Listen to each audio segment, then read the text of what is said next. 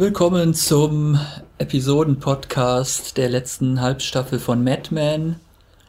Ähm, wir sind angekommen bei Folge 7.10, The Forecast, die Vorhersage oder die ja, Voraus, Voraussicht vielleicht auch. Ja. Blick in die Zukunft. Ja, eigentlich eher retrospektiv, ne? Oder? Es geht eher darum, was die Figuren sich vorgestellt hatten für ihre Zukunft, wenn ich es richtig verstanden habe. Ja, also es, es, es, taucht in Variationen die ganze Folge über auf, also von, äh, sei es, dass Roger ähm, Don den Auftrag gibt, für die Firma einen Zukunftsausblick aufzusetzen, wie, wie man sich das vorstellt, wie, wie die Firma sich entwickeln wird. Ähm, lustigerweise äh, ein, ein Vorschlag, den Ted abgelehnt hat, das zu schreiben, wo Roger wohl zuerst war. Dafür hat er sich halt einen anderen äh, Teil ne, dieser Präsentation geschnappt. Und es geht halt viel, viel auch um Zukunftsbilder. Und Don hat halt definitiv keine Ahnung, was er für eine Zukunft hat. Don hat nur noch sein leeres Apartment, das er seine Ex-Schwiegermutter ihm in der vorherigen Folge leergeräumt hat. Und am das, Ende dieser Folge nicht mal das? Das will er jetzt an den Mann bringen und sucht halt mit Hilfe einer Maklerin da jetzt Nachmieter. Mhm. Und äh, die Maklerin findet aber, dass das unmöglich zu vermieten ist, weil es einfach ein, ein leeres Apartment ist, ein deprimierender Anblick. Und das Ganze wirkt auf potenzielle Interessenten so, mhm. als wenn da irgendwie ein, ein einsamer Mensch halt gelebt hätte worauf Don dann irgendwie beim Anblick seines leeren Apartments sagte, a lot of wonderful things happened here. Mhm. Und ich dachte dann kurz, welche denn eigentlich? Oder ich konnte ja. mich nicht an so wahnsinnig äh, viele wunderbare Dinge erinnern, die da in dieser Wohnung stattgefunden haben. Also, Gut, es gab mal ja. spontane Sexszenen auf dem Teppich, also Versöhnungsex mit Megan. Mhm. Ja, und dieses, äh, ihre Gesangseinlage, als sie die Wohnung bezogen haben. Aber das war stimmt. ihm ja recht unangenehm und peinlich. Bisou, Bisou war das doch. Hm. Das, das, das hätte aber nicht, nicht mal das hat er, glaube ich, äh, der Maklerin erzählt bei der Gelegenheit. Also es wirkt eigentlich eher so, als wenn Don sich das selber so hinterher einreden würde, dass doch nicht alles schlecht gewesen ist oder dass er da doch auch glückliche Zeiten verlebt hm. hat. Aber so richtig so genau überzeugt. will er es dann gar nicht wissen. Ja, richtig überzeugt ist er wahrscheinlich selber nicht davon. Ja, die ähm, Peggy hat keinen Bock mehr, ihr ihre eigene Beurteilung zu schreiben, wie, wie das letzte Jahr, wie sie das letzte Jahr äh, auf der Arbeit abgeschnitten hat. Mhm. Das scheint wohl in der Firma so üblich zu sein, dass die Mitarbeiter das da normalerweise sich selber bescheinigen, wie gut sie gewesen sind. Überhaupt in Firmen, also auch dieses ähm, ähm, ja, Vorhersagen zu machen, ist ja so ein sehr populäres äh, Business-Tool, was, was Manager benutzen, wo man die ähm, zukünftigen Verkäufe vorhersagen soll, quartalsweise. Äh, also, oder man kennt es auch von, von großen Firmen, die, die halt so auf den Börsenmarkt auch so sehr schielen. Äh, in der Hinsicht ist auch, auch nett, dass äh, einer der Interessenten an Dons Wohnung, der sie am Ende auch kauft, äh, ein, eben ein Börsenmakler ist, mhm. ähm, wo sich eben auch wieder abzeichnet, dass, dass die Zeiten sich verändern, dass die, die kreativen Zeiten in der Werbeagentur oder der, der kreativen Werbung zu Ende gehen, die goldenen Zeiten und andere anbrechen. Also dafür gibt es ja auch noch weitere Anzeichen äh, in der Folge. Äh, ganz schön oder äh, äh, festgemacht an dem Beispiel von dem jungen eben Copywriter Mattis, äh, der ähm, nachdem er eine Präsentation beim Kunden verhauen hat, äh, bei Don Rat sucht und dann nicht so helle ist, wie Don, Don das erwartet und also, sich das dann in die Bredouille bringt.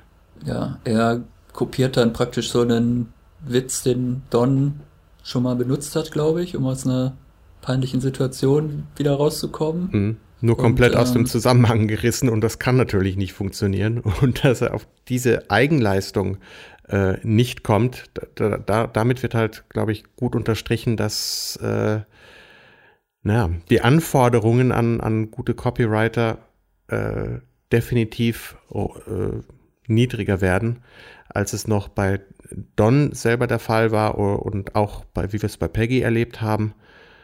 Und das Business geht so langsam vor die Hunde und wir gucken quasi direkt dabei zu. Es scheint auch niemand mehr Respekt vor Don zu haben eigentlich. Also sie kommen dann zwar noch zu ihm, um so einen, halt einen Streit zu lösen, ähm, weil Pete eigentlich den einen Copywriter schon rausschmeißen wollte und der und Peggy äh, sieht das nicht ein und sagt, Pete hat ja gar nicht die Befugnis, meine Leute zu entlassen. Mhm. Woraufhin er dann sehr schön sagt, ich könnte dich sogar entlassen.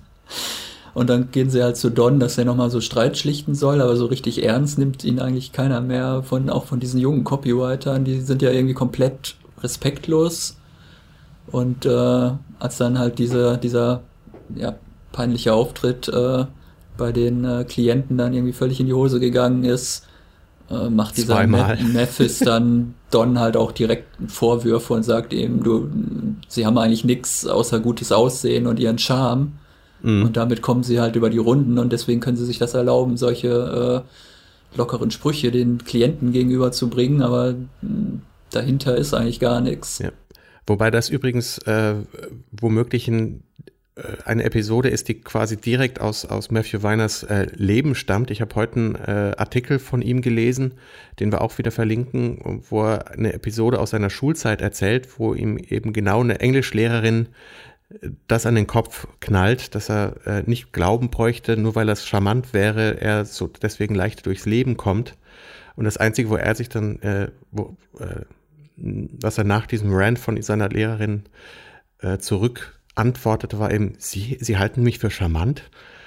Ähm, und als ich das las, dachte ich halt genau an diese Szene, dass die, ja, wie, dass es gut sein kann, dass das halt die, die Inspiration dafür war.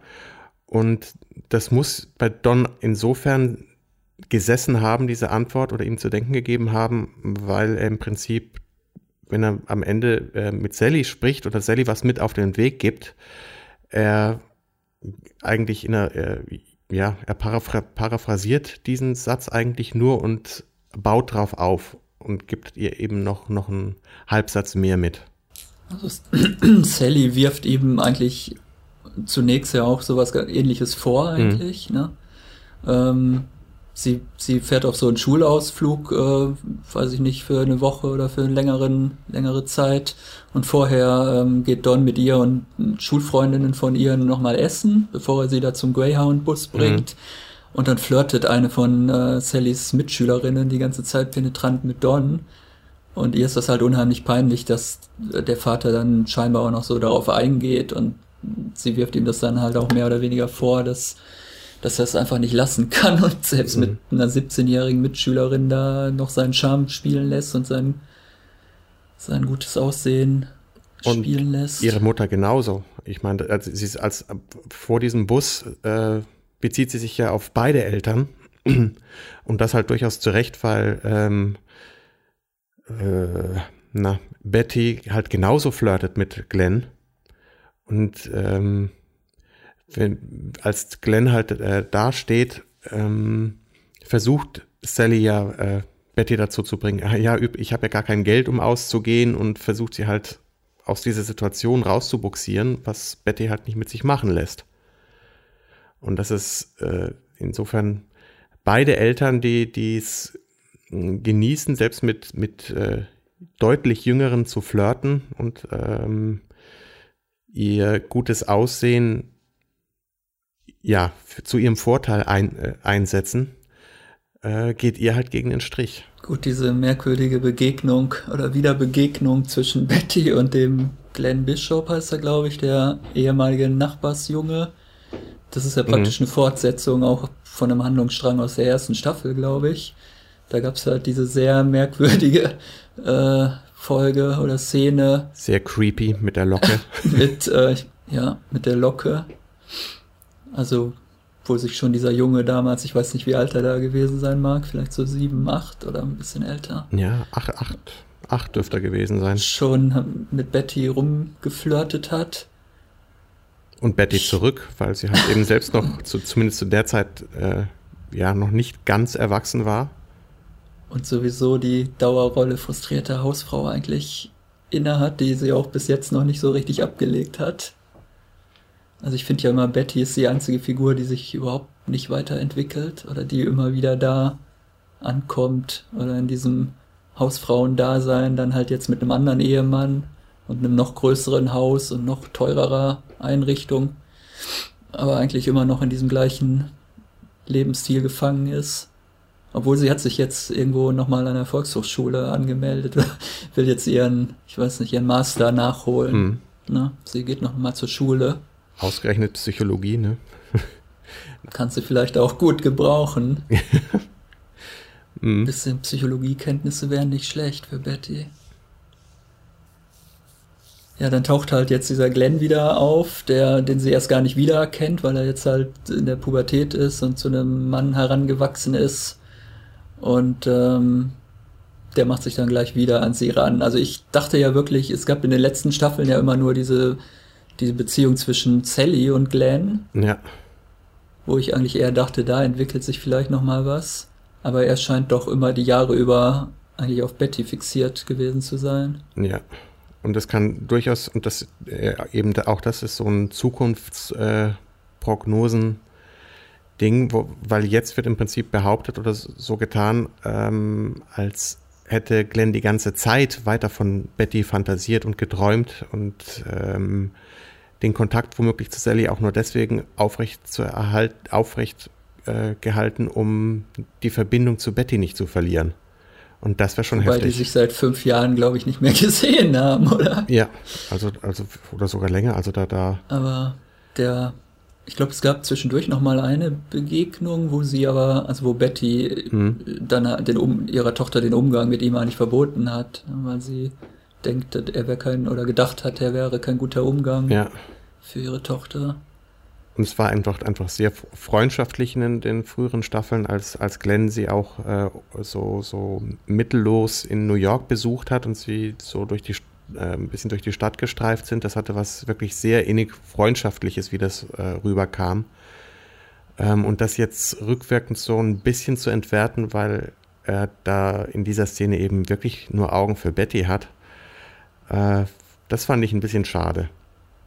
Und er sagt ihr dann auch so mehr oder weniger, er hat sich jetzt nur freiwillig zur Armee äh, nach Vietnam gemeldet, ähm, weil er eigentlich gedacht hat, vorher, ja, gibt es jetzt die Gelegenheit zur großen Sex, zum, zum Sex mit Betty. Mhm. So. Also er sagt so irgendwie, I thought uh, one good thing would come out of all of this oder irgendwie sowas. Und sie sagt dann ganz entsetzt, du hast das doch wohl nicht wegen mir jetzt gemacht, dass mhm. du dich da in den Vietnamkrieg freiwillig gemeldet hast. Ja, und diese Vorhersage ist also schon mal nicht äh, aufgegangen für Glenn. Ja. Der geht jetzt ungeküsst nach Vietnam. Kommt wahrscheinlich ja. auch nicht mehr wieder, oder ist, zumindest werden wir da nichts mehr von hören. Davon ist auszugehen, glaube ich auch, ja. Das wäre das Glenn sehen wir nicht wieder. Wahrscheinlich auch nicht in anderen Serien. Äh, für alle, die es nicht wissen oder es äh, verdrängt haben, Glenn wird vom Sohn oder von einem, ja, vom Sohn von, von Matthew Weiner, dem Serienschöpfer, gespielt und der hat bisher eigentlich nur diesen Glenn in Mad Men gespielt. Es gibt, glaube ich, noch einen Credit auf der IMDb für irgendeinen Kurzfilm, den er wohl als Jugendlicher mal gemacht hat, aber sonst ist das sein einziger äh, Schauspiel-Credit. Naja, so alt ist er ja noch nicht. Ja, und da so schlecht ja noch, spielt er eigentlich auch nicht. Da kann ja noch einiges kommen. In den letzten acht bis zehn Jahren ist halt, äh, ja, abgesehen von dieser einen Rolle nicht viel gemacht, äh, da gewesen. Vielleicht ändert sich jetzt was an, äh, dank dieser Koteletten, auch wenn sie angeklebt waren. Ähm, mal gucken, ob man ihm wieder begegnet, ihn wieder sieht. Vielleicht in der nächsten Serie von Matthew Weiner. Ein Vietnam-Spin-Off. Oh ja, da hätten wir Stoff für das mögliche Spin-off, die große Glenn und Sally oh, Show. Ja. ja, bei Sally ist eigentlich die Frage, ob sie es denn schaffen wird, sich von den, von ihren Eltern zu lösen und halt ihren eigenen Weg zu gehen. Also das gute Aussehen und den Charme und mhm. halt diese, diese Fähigkeit, äh, andere Leute so um den Finger zu wickeln, alleine durch ihre Ausstrahlung. Das hat sie auf jeden Fall schon mal von beiden Eltern geerbt Aber ob halt da noch mehr dahinter ist, das ist die Frage. Ja, also ich mache mach mir fast Sorgen, ob wir Sally überhaupt noch auch noch äh, wiedersehen in den äh, verbleibenden vier Folgen, weil das auch schon was sehr Endgültiges hatte. Ähm, so brillant und so kurz dieser Satz von, von Don an Sally war. Sehr viel Möchtest du nicht diesen Satz jetzt nochmal sagen, dass, dass überhaupt alle wissen, wovon du die ganze Zeit ah, sprichst? Äh, ja, eben, dass sie sich. Äh, ja. Dass es nicht reicht, sich auf das äh, gute Aussehen zu verlassen, sondern dass man äh, ja darauf, ja, dass man es nicht dabei belassen kann, dass man mehr tun muss oder mehr sein kann, als eben nur gut, gut auszusehen, sinngemäß. Ja, it's up to you. Äh, ich hätte mir den Satz auch mal aufschreiben sollen. Er ist aber auch wieder so klassisch John Hamm genuschelt. Dass, ich habe äh, den, selbst den, äh, den, zweiten Teil eher erahnt, mm. als dann wirklich zu hören in der Folge. Ja. Aber es ist sehr schön gespielt von, von oh je, du, du hast den äh, Namen von Sallys äh, Schauspielerin doch gerade wieder trainiert. Ja, jetzt, äh, äh wo war er denn? Äh, Kiernan Schipka. Genau, weil, weil ihr, ihr Spiel in der Reaktion auf diesen Satz ist halt klasse, weil ihr Ärger verfliegt wirklich kurz und es gibt so einen, so einen, einen kurzen Moment, wo man sieht, dass der, dieser Satz sie erreicht hat, auch wenn sie ihn vielleicht noch nicht ganz begriffen und dechiffriert hat, aber sie nimmt ihn auf jeden Fall mit. Sie hat ihn gehört. Und das ist halt so ein, ne, wie ich auch schon, schon in der letzten Folge meinte, das ist so ein, so ein Mini-Zeitfenster, wo halt doch tatsächlich was angekommen ist. Joan hatte in der, äh, der Folge ja beim ähnlichen Versuch viel weniger Glück, als sie nach LA ne, geflogen ist, in das äh, andere, die andere Zweigstelle, das Büro von ihnen. Äh, und diesen Anruf äh, quasi von ihrem Sohn entgegennimmt, beziehungsweise halt von der ähm, na, Babysitterin und als sie das, als dann das Kind, ihr Kind äh, ans Telefon kommt, ändert sich ja Jones Stimme. Ne? Sie spricht dann so ganz fröhlich und dann ist das Gespräch ruckzuck beendet. Ich habe so gelacht, weil das ist so, ja, so aus dem Leben äh, gegriffen, wenn man, ich weiß nicht, wie oft du mit Vierjährigen telefonierst oder jungen Kindern. Ähm, nicht mehr so oft. das ist halt so ein Klassiker, dass die sich im Prinzip für dieses komische Hörer-Ding, wo eine Stimme rauskommt, selten so interessieren und halt, was weiß ich, eine, eine Fliege oder eine Biene, die vorbeifliegt, deutlich interessanter ist oder Ja, ihr irgendwas. müsst skypen, man muss halt mit Video, mit Webcam. Man muss halt auch mit der Zeit gehen. Ja, ja Joan, Joan kriegt auch nochmal einen Handlungsstrang. Ich finde es ja so ein bisschen seltsam, mir kommt es ein bisschen so vor, dass jetzt so die Nebenfiguren so je, jeweils in einer Folge nochmal abgehandelt werden oder nochmal so ein, ein Closing für sie gefunden mhm. wird. Das finde ich eigentlich ein bisschen schade. Also. Aber wieso schade? Nicht, ob, also ja, ja ich, ich würde mir lieber äh, halt Handlungsstränge wünschen, die das ganze Ensemble oder weite Teile des Ensembles umfassen und nicht dann jetzt irgendwie in der viertletzten Folge geht die Geschichte von Joan zu Ende und in der fünftletzten Folge geht die Geschichte von Megan zu Ende und so. Ja, ich glaube nicht, dass die Geschichten zu Ende gehen. Ich glaube, die bleiben alle offen, aber dass zumindest so viele, ich sag mal, äh, Samen oder Spuren gelegt sind, dass man ahnen kann, in welche Richtung das bei den Figuren weitergeht. Ich meine, das hatten wir heute äh, in der Folge auch bei, bei Peggy, äh, weil John sie eben so ganz, äh, Don ja, jetzt kommen, kommen meine beiden Podcasts durcheinander, John und Don, ne? Äh, wenn Don Draper äh, Peggy eben nach ihren Zukunft, Zukunftsvorstellungen und Fantasien fragt, mh, sie im Prinzip, was sich genauso aufs Business beschränkt wie, wie bei Ted, den er ja auch fragt. Und bei äh, Joan tut sich halt doch mehr auf mit naja, Richard. sie kriegt jetzt noch einen neuen Mann. Sie kriegt jetzt noch so, so einen Strohwitwer, na nicht Strohwitwer, sondern tatsächlich einen Witwer äh, verpasst. Wie Witwer geschieden? Der sagt ja auch nur Oder geschieden. Ja, halt auf jeden Fall einen wesentlich älteren Mann, äh, der, mhm. der eigentlich schon mit allem abgeschlossen hat und nur noch sein Lebensabend genießen will und überhaupt keine ähm, Verantwortung mehr für irgendwas, äh, vor allem nicht für Kinder. Und für die äh, eigenen, weil der auch welche hatte, genau. Ne? Ja, aber die sind halt groß und aus dem Haus und er will jetzt eigentlich nur noch Kreuzfahrten und schöne Urlaubsreisen. Pyramiden. Das war der beste Spruch irgendwie. You can't take him with, with you to the pyramids. You, you can't take him anywhere. So, weil als sie hm. gesagt hat, dass sie einen vierjährigen Sohn hat, ja.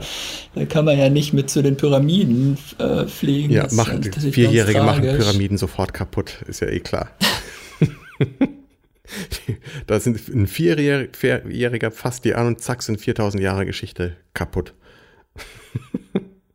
Also er hat auf mhm. jeden Fall, er hat halt auch schon eine Forecast, wie jetzt der Rest seines Lebens noch aussehen soll, halt wirklich den, den genauen Plan hat er sich schon gemacht. Aber er ändert.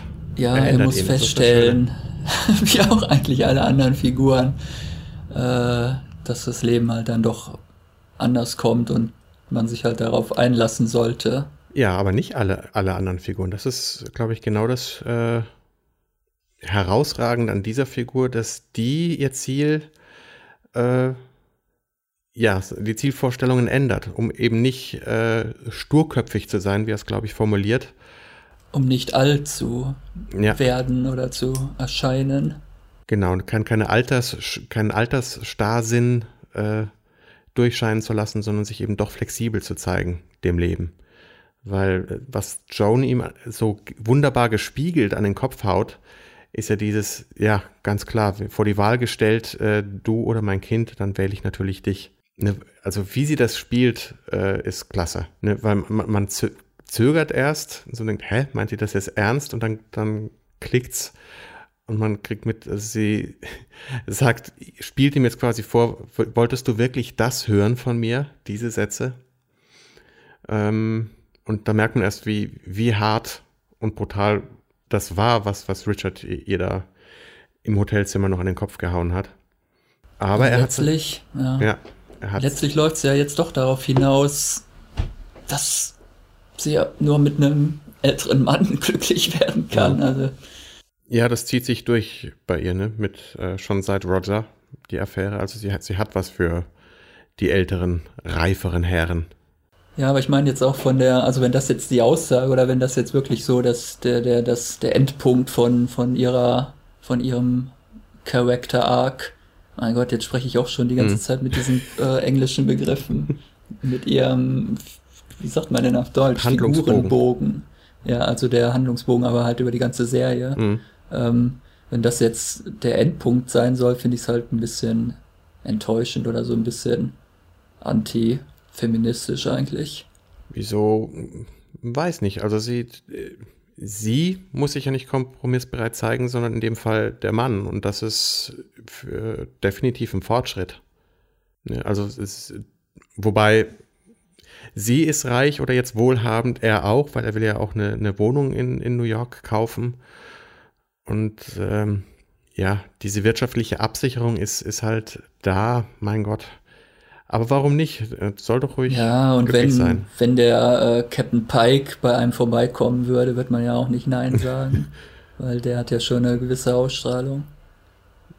Über, also wir haben gerade festgestellt, dass der Schauspieler Bruce Greenwood den Captain Pike in den neuen Star Trek-Filmen spielt.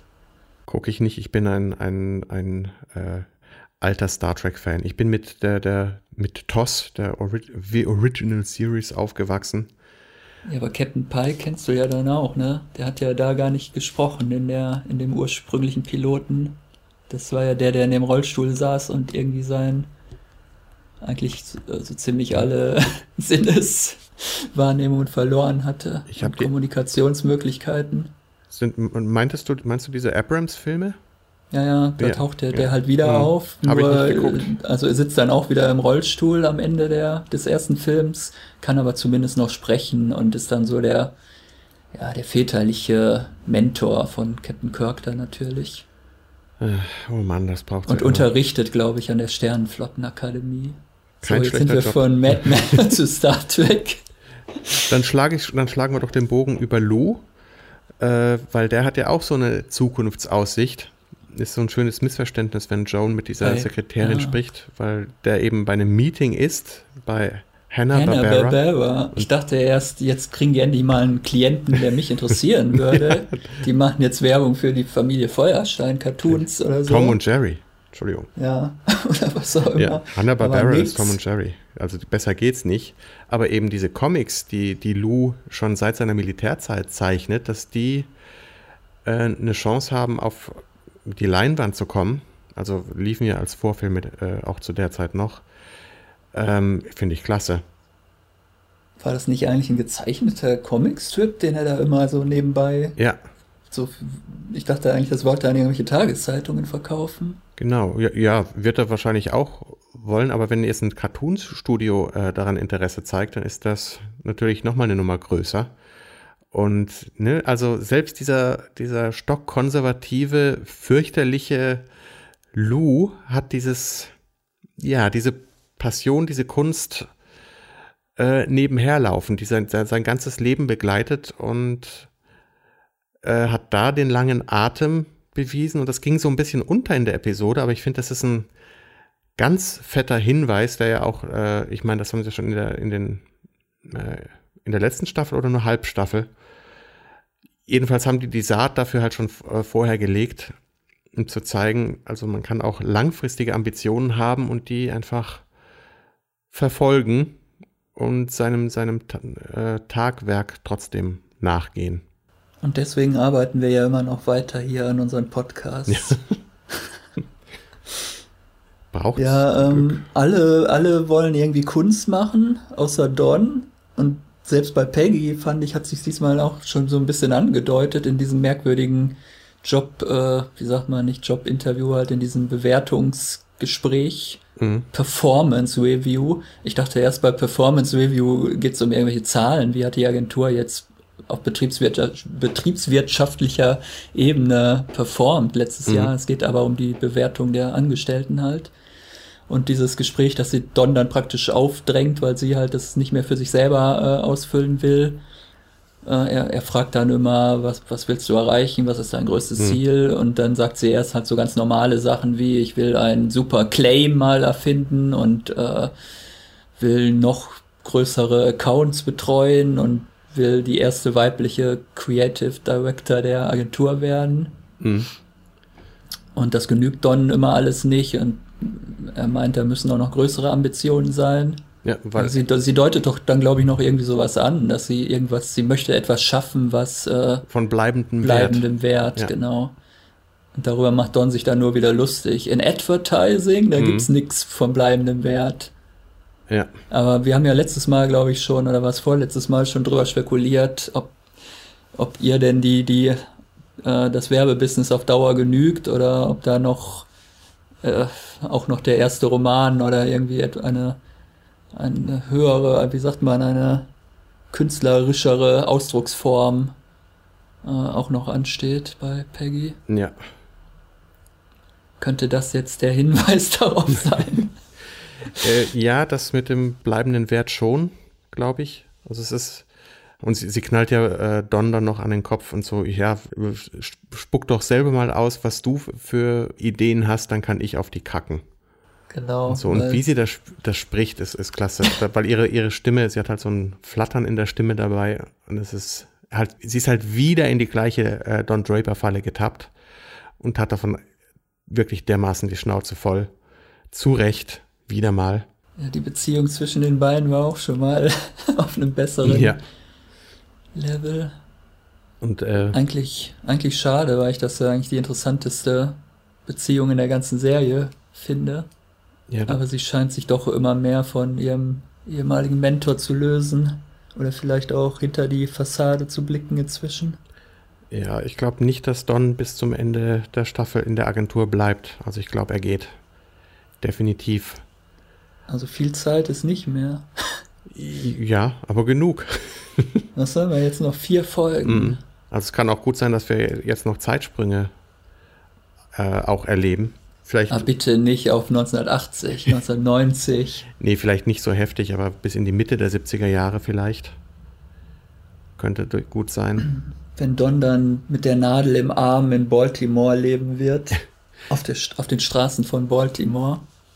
Ja, so, so weit wie bei Six Feet Under wird es, glaube ich, nicht noch in der Zeit vorspringen. Ja, wie, wie hat dir die Folge jetzt gefallen? Mir hat die Folge ausgesprochen gut gefallen. Also, und vor allem, weil sie dieses, was ja, fast, einerseits ist es äh, fast wie eine Variation von den letzten beiden Folgen, äh, aber führt es eben noch weiter fort und die Tür ist jetzt halt definitiv zu. Also er kann nicht mehr zurück in dieses alte Leben und er braucht ein neues Ziel. Also so viel ist jetzt definitiv klar. Und es, es endlich hatten wir Sally in der Folge und auch da quasi einen Abschluss und eine, eine Bewegung. Ähm ja, bei mir ist es eigentlich immer so, dass ich manche Handlungsstränge besser finde und manche eher so ein bisschen überflüssig. Also ich fand den Betty-Handlungsstrang, äh, den Betty, ja, hm. den Sally-Handlungsstrang eigentlich eher. Äh, den fand ich sehr gut. Aber dieser Joan-Handlungsstrang, hm. der hat mir eigentlich überhaupt nicht gefallen. ich bin auch bis jetzt noch so ein bisschen unterwältigt von hm. dieser Halbstaffel. Also dafür, dass das jetzt wirklich das Serienfinale sein soll, finde ich, muss er noch ein paar Schippen drauflegen oder muss noch sich noch ein bisschen steigern. Also das Leben steigert sich auch nicht. Also ich, von daher bin ich, äh, ich bin mit dem zufrieden, was sie liefern. Also die, die Figuren entwickeln sich ja auch weiter. Und äh, Sallys Satz Betty gegenüber mit diesem This conversation is a little late and so am I war ein Knüller. Ähm, ja, hätte doch nicht besser sagen können. Äh, ich, ich bin immer noch äh, total verliebt in die, die großartige Musik von, von diesem äh, David Carbonara, ne, der sonst eigentlich keine Musik macht anscheinend. Und es gibt, äh, ich, ich, ähm, gibt es eigentlich Soundtracks von, von Madman, weil die, die, die Musik ist so dezent, ich habe schon mal welche gesehen, aber mhm. das waren, glaube ich, so inspired by, da waren dann nur so Songsammlungen. Ja, also mich würden halt wirklich diese Originaleinspielungen, selbst wenn es nur so kurze Cues sind, äh, die, ich finde die einfach großartig. Die sind so atmosphärisch, dezent, dass sie einem kaum auffallen, sich nicht zu sehen in den Vordergrund drängen. Also es ist eine der perfektesten Serienmusiken, die ich einfach überhaupt kenne. Und, und jetzt nicht zu sehr als Fanboy durchzuschimmern, muss ich noch was nachreichen von der letzten oder vorletzten Episode, wo ich nicht mehr an mich halten kann und die einfach dafür dissen muss, dass die nicht in der Lage sind, Rückprojektionsaufnahmen äh, von Autos zu machen das ist, jedes Mal haut mich das komplett raus. Ich meine, die Kostüme sind fantastisch, die, die Bauten, die die machen, sind unglaublich, aber wenn sie eine Autofahrt faken sollen. Das ist aber doch Absicht bestimmt, dass es so aussehen soll wie in alten Hitchcock-Filmen. Nee, dann, dann kann man es ja machen wie in alten Hitchcock-Filmen oder, ähm, aber das, das wirkt bei ihnen einfach schlecht. Also, ne, als, ist es denn eine Rückprojektion oder ist es schlechtes CGI, was dann da am Autofenster vorbei rauscht? Nee, sie machen es, glaube ich, leider nicht mit Rückprojektion, sondern mit Greenscreen. Äh, und das sieht man dem dann eben an. Äh, also, wenn, wenn Don und Pete zum Golfplatz fahren, es gibt super Lichtreflexe auf der Motorhaube und der Windschutzscheibe. Also das kann man, den Teil kann man nicht besser machen, aber dann der Hintergrund, äh, von der Straße, wo sie lang gefahren sind, war zu scharf und zu hell und ging einfach gar nicht. Besser ist es dann halt schon bei den, den Seitenansichten, weil da der Hintergrund halt einfach verwischt. Das ist auch angenehmer, aber es ist Himmel, Herrgott, nochmal, das, das geht einfach auch in deutlich besser. Also in der nächsten Folge müssen wir jetzt endlich äh, eine neue Bewegung von, von irgendwas Inspirierendes, einen neuen Lebensweg für Don finden. Zumindest muss er äh, eine neue Wohnung beziehen oder schlimmstenfalls, in, schlimmstenfalls sehen wir ihn nur in, in einem Hotelzimmer. Oh je. Ja, wahrscheinlich kommt sowas erst, ne? So, jetzt dann eine Übergangsepisode, in der er. Äh, für Filler-Episodes ist ja auf keinen Fall mehr Platz. Ja. Man könnte jetzt noch sagen, wie immer diese Station-ID-Sprecher. Only four episodes left to go. Es muss jetzt endlich noch was passieren. Und gucken. Bis nächste Woche.